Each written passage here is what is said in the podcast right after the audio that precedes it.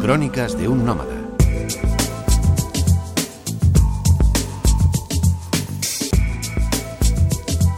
Hola amigos, hoy tenemos en el estudio a Aman Chandran, un joven diplomático indio que ya lleva un par de años en nuestro país, habla un buen castellano y nos parece una voz autorizada para desvelar nuevos aspectos de ese fabuloso país que es la India.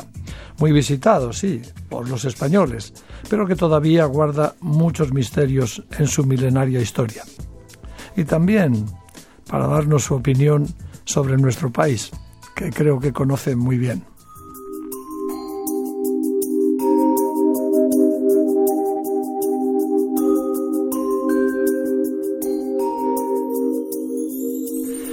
Bienvenido, querido amigo Chandran. Antes que nada, quisiera preguntarte qué te impulsó a seguir la carrera diplomática. Muchas gracias, mi, querido amigo, por invitarme hoy. Uh, siempre me han interesado las relaciones internacionales, los eventos globales y cómo impactan nuestra vida cotidiana.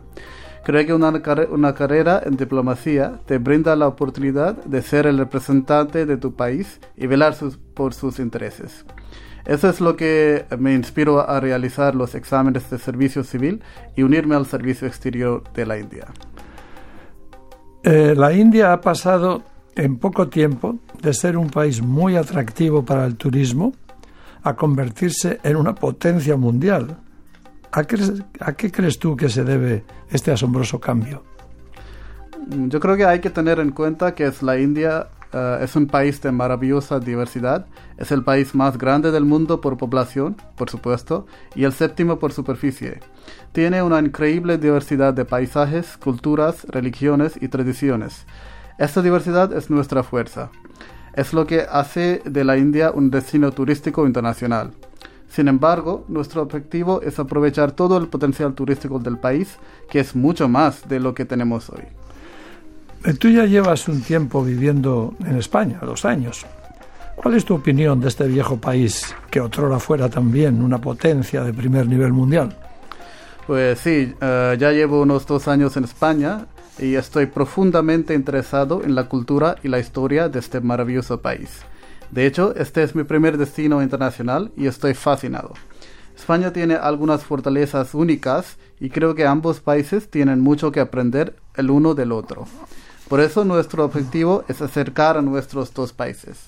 Tú ya llevas tiempo aquí, acabas de decir, pero ¿qué conoces en realidad de España y qué es lo que más te atrae de vivir aquí? La comida, la siesta, los vinos, la gente, los paisajes, el estilo de vida. Pues yo intento aprender cada vez más sobre este hermoso país. He tenido la oportunidad de viajar por casi toda España y estoy asombrado por la diversidad general.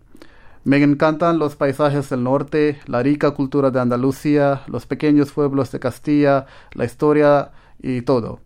Creo que lo más atractivo de España es su filosofía de vida. Creo que se trata de equilibrar las diferentes cosas de la vida, el sentido de comunidad y el carácter tranquilo de la gente. parece que aquí la vida avanza más lentamente. Bueno, muchas gracias, Amán, por esos piropos y por tus opiniones.